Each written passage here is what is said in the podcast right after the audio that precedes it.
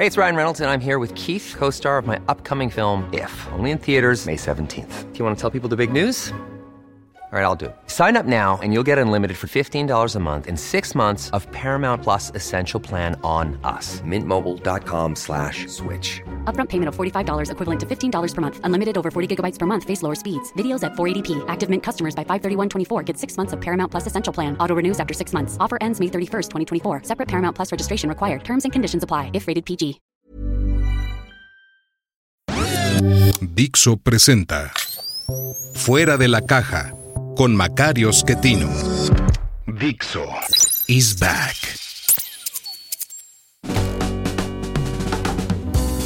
Bienvenidos, esto es Fuera de la Caja. Yo soy Macario Schettino, le agradezco mucho que me escuche en este análisis de la semana que termina el 2 de abril, eh, un día que era antes una gran fecha nacional, el día en que se derrota definitivamente la invasión francesa.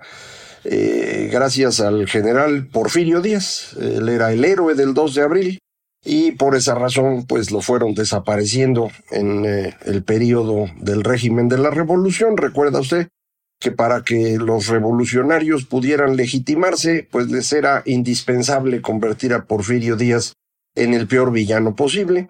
Eh, esa es también la razón por la cual Benito Juárez se convierte en el más grande héroe imaginable para con eso, por comparación, eh, destruir a Porfirio y darle legitimidad a los ganadores de, la Revolución Mexicana, ese conjunto de guerras civiles que pues no generó mucha ventaja al inicio y que en el transcurso del siglo XX nos eh, dejó todavía como un país de media tabla en lugar de que pudiéramos convertirnos en un país desarrollado, pero pues eso ya es historia. Eh, y no tanto porque pues ahora después de haber intentado salir de esa maldición que fue la Revolución Mexicana y haber tratado de construir un país moderno en el tercer intento de reformas modernizadoras de este país, eh, pues eh, vino de regreso mm, el régimen de la revolución eh, ahora, pues con las peores personas imaginables. Eh, durante el siglo XX, sin duda, tuvimos eh, gobiernos que venían de esa tradición, gobiernos que fueron de distinto nivel, algunos bastante malos, como la docena trágica, Echeverría y López Portillo, otros mejores, los viejos recuerdan a Adolfo Ruiz Cortines, en el sindicalismo el que es famoso es López Mateos, eh, uno encuentra surtido. Eh, el gobierno actual es peor incluso que el de Luis Echeverría. Eh, y, bueno, pues yo espero que no tenga una siguiente edición porque todavía sería peor. Pero bueno, eso ya veremos qué ocurre. Eso es por el día de hoy, 2 de abril. último comentario a quienes no les gusta la palabra presidenta. No quiero dedicar demasiado tiempo, pero yo coincido con que todas las palabras terminadas en ente, del latín ens entis, deberían tener una sola forma de declinarse, ¿no? Nada más como el caso de durmiente o presidente. Sin embargo, para todos aquellos que no les gusta la palabra presidenta, eh, debería regresar a tratar de entender entonces por qué la palabra sirvienta es eh, algo que no les molesta. Cuando a mí me lo explicaron de esa manera, entendí que si se está utilizando la palabra presidenta por deseo de eh, las personas que ocupan este puesto, pues yo creo que hay que hacerlo. Entonces, ahí muere ya para los que no les guste, pues ni modo, ¿no?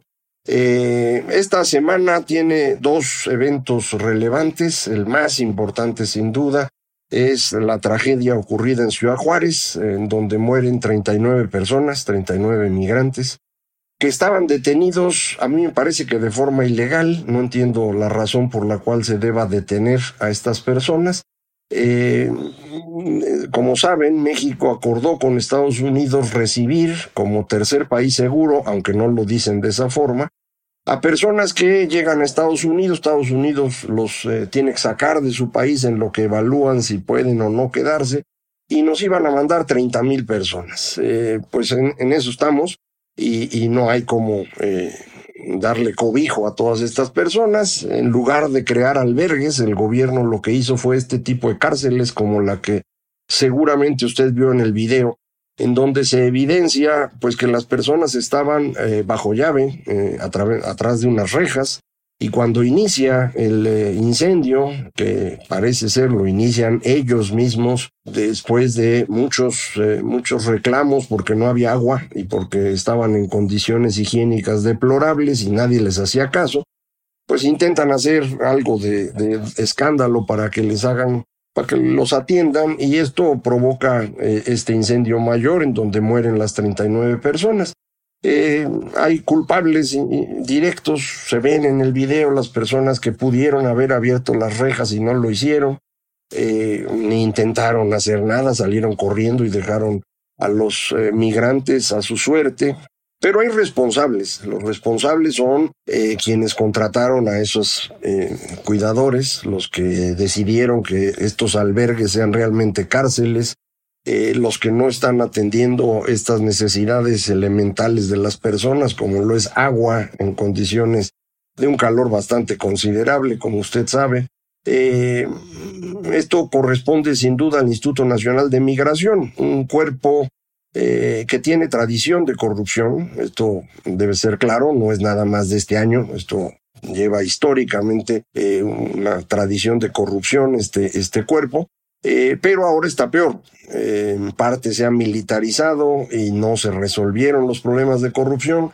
Eh, va a ser bastante serio el tema de corrupción y el ejército, en donde están llegando, está habiendo rumores fuertes de corrupción, sea la COFEPRIS, sean los aeropuertos, sean las aduanas.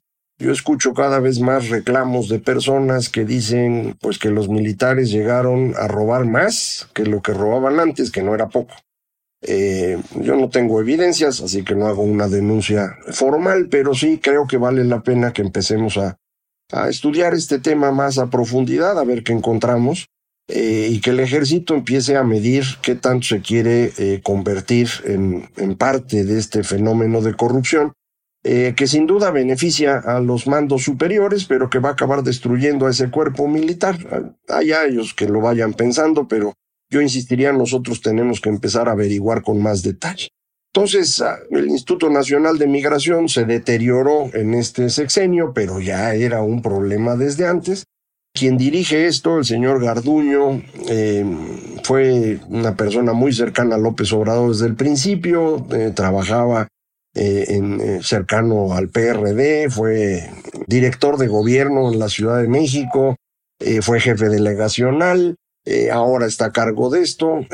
hay también señalamientos de corrupción alrededor de él que tienen que ver precisamente con la contratación de esta empresa de seguridad y, otros servicios que aparentemente estarían coordinados por el señor que es cónsul de Nicaragua en México, Vamos a ver eso también que se, se vaya investigando.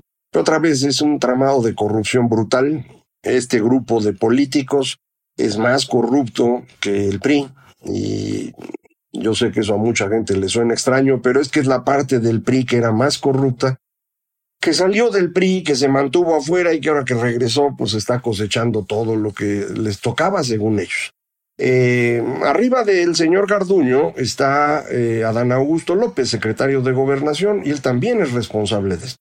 Él es responsable de no atender el tema de migración que a él le corresponde y llegó incluso al extremo en la semana de culpar eh, a, Marcelo Ebrard, que porque él tenía el tema de migración. Marcelo Ebrard fue a negociar el tema de migración con Trump. usted recuerda cuando aquel nos amenazó con los aranceles y demás pero eso no le da a la Secretaría de Relaciones Exteriores el trabajo de, migración. En prácticamente todo el mundo esto está separado. En relaciones exteriores tiene que ver con eh, visas, pasaportes, viajes al exterior, pero la inmigración la lleva el Departamento del Interior o en este caso Secretaría de Gobernación. Y eso le correspondía a Dan Augusto, pero pues eh, como le hace su jefe, lo que dijo fue yo no fui, fue otro. Eh, y en esa pleito andan, eh, y esto hace responsable sin duda de todo el fenómeno a López Obrador. Usted recuerda que este grupo, cuando era oposición, estuvo reclamando cuando se incendió la guardería ABC, que era un tema de Estado. Esto no es cierto en absoluto. La guardería ABC era un negocio privado, que en donde había familiares, no muy cercanos, pero familiares de la esposa del entonces presidente Felipe Calderón, y también familiares del entonces gobernador de Sonora, Eduardo Burs. El incendio en la guardería empezó porque el local vecino, que era un archivo muerto del estado de, Sonora, eh, se incendió, eh, probablemente para desaparecer pruebas de algo. Eh, eso es lo que supimos en aquel momento. El fuego se extendió y el tipo de materiales que tenía la, la guardería hizo que esto se quemara muy, muy rápido. A partir de ese momento, el Seguro Social estableció criterios de, cómo debía construirse una guardería. se aprendió de inmediato de ello y, ha sido una buena cosa ese aprendizaje. Eh, desafortunadamente, antes de ese evento no había estos criterios de construcción. Eh, es una desgracia, pero no es un crimen de Estado. Eh, dijeron lo mismo cuando lo de la matanza en Iguala de los jóvenes de Ayotzinapa que andaban paseando en camiones, boteando para eh, poder ir a, la marcha del 2 de octubre que van cada año. Y en aquella ocasión, pues se les ocurrió ir a Iguala porque en parte iban a, a, presionar al presidente municipal de la zona. Eh, el presidente municipal de, de, Iguala, miembro del PRD, era socio de un cártel, de un grupo criminal, y el que llevaba a los jóvenes de, Ayotzinapa era de otro. Eh, el resultado fue una masacre provocada por los eh, policías municipales de Iguala y de ahí cerca de Huitzuco. Eh, probablemente hubo intervención de militares, eso dicen, pero nunca se ha podido probar. Sin duda hubo intervención de las autoridades locales, pero los señores de Morena, que entonces estaban construyendo su partido, dijeron que esto era un crimen de Estado y que el responsable era Peña Nieto. Eh, yo no veo cómo llevar el tema que era de esa región y que probablemente implicaba como responsable al gobernador del estado de Guerrero, pues no había forma de llevar esto a nivel federal, pero ellos lo hicieron porque pues ellos para ganar votos son capaces de cualquier cosa.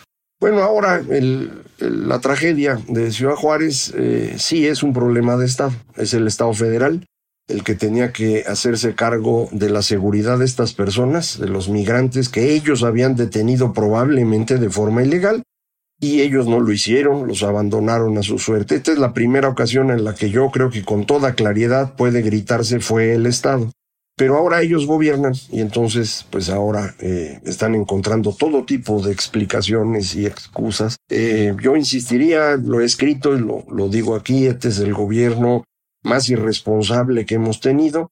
Eh, no son capaces de asumir la parte que les corresponde a ellos como encargados de la administración pública y la han ido destruyendo al extremo de que pues ya no se puede hacer literalmente nada. No pueden manejar las medicinas porque Cofepris es una cosa espantosa y porque la Secretaría de Salud está en manos de un personaje eh, criminal, el señor López Gatel, eh, gracias a que su jefe, el secretario de Salud, es un absoluto incapaz.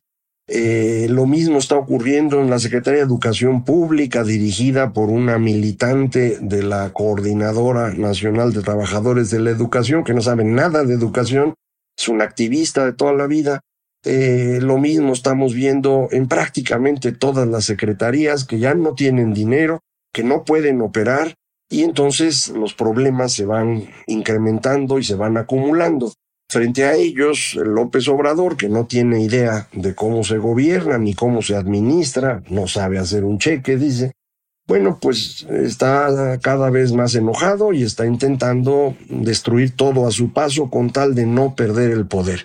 Y ese es el otro evento de la semana. Dos leyes que se están promoviendo eh, una de ellas, eh, acerca de la minería, la reporteó Sarmiento en su artículo ahí en, Reforma. Detalló algunos puntos, en particular esta idea de que no se van a dar ya mm, estos eh, concesiones para trabajar una mina por 50 años, sino que van a ser de 15. Es un problema porque pues las minas no son cosas simples y, es difícil proyectar algo que sea negocio en 15 años. Eh, por ejemplo, no una mina, la refinería que están haciendo los señores ahí en Dos Bocas. Si, si la hubieran proyectado a 15 años, nunca la hubieran hecho. Es imposible pagarla. De hecho, no se va a pagar nunca. Eh, pero ellos quieren que el sector privado pueda pagar sus negocios en 15 años, negocios de este tipo de inversión. Es absurdo, es imposible. Eh, no es solamente esto que impediría que llegue nueva inversión, sino que quieren retroactivamente a quien ya tiene una concesión reducírsela a un máximo de 15 años, con lo cual pues a muchos les quitarían sus eh, minas. Adicionalmente eh, van a, dar las concesiones por mineral.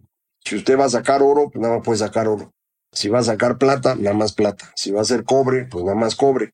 Entonces esto complica mucho las cosas porque, pues, no, piense usted que, que abre uno una mina y allá adentro están las moneditas de oro. Eh, hay que separar el mineral y estos procesos normalmente dan como resultado distintos tipos de aleaciones y de, y de metales. Y de ahí, pues, eh, la empresa va más o menos recuperando su inversión con la combinación de todo ello cosa que sería imposible. Entonces, en materia de, de, minas, lo que está buscando esta, esta ley es acabar con la minería privada. No sé para qué, porque el gobierno no puede hacer minería, pero pues allá ellos. La otra ley, que la reportó Luis Miguel González en, El Economista, eh, tiene que ver con una idea muy similar, pero para todo.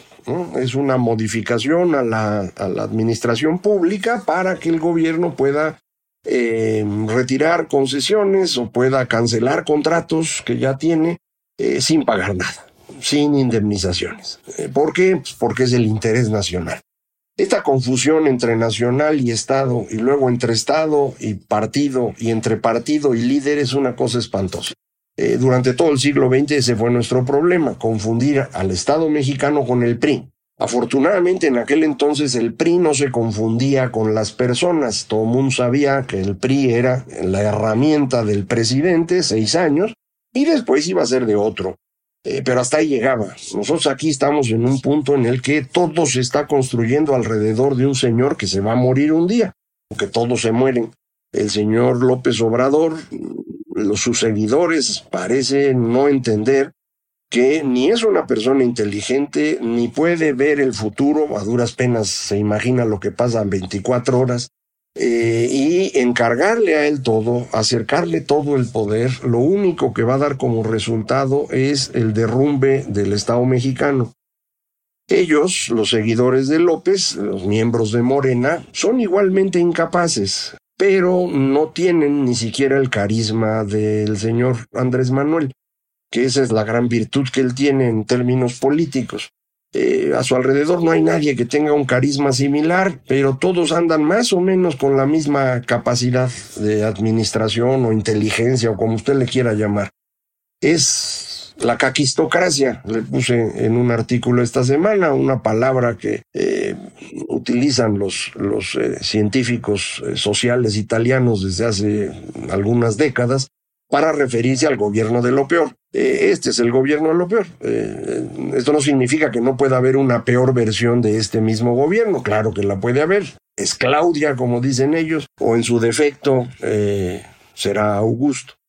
Entonces, se nos está complicando como usted escucha. No estoy diciendo que vaya a haber una gran tragedia en los próximos días, pero si esto continúa como va, va a ser bastante más complicado recuperar al país eh, cuando se logre tener otros gobernantes. Eh, yo espero que se puedan frenar estas leyes que le refería en, el Congreso, que el bloque de oposición haga algo que lo pueda ayudar a detener. Creo que no, no se va a lograr porque necesitan mayoría simple, eh, pero ambas serán inconstitucionales y habría que ir a la Corte. Ignoro si después de tantos intentos de inconstitucionalidad de parte de López Obrador, eh, pudiera eh, levantarse alguna, algún recurso, alguna queja, eh, exigiéndole cumplir su, su promesa cuando, cuando entró al gobierno, cumplir y hacer cumplir la Constitución. Este intento continuo de violar la Constitución haciendo uso de leyes inconstitucionales me parece que debería ser castigado de alguna forma, pero ignoro si tenemos esa posibilidad o tenemos que esperar a que sea la historia la que lo juzgue y mientras tanto va a seguir aguantando estos 15 meses que le faltan al señor para irse mucho a su rancho. Muchísimas gracias. Esto fue Fuera de la Caja.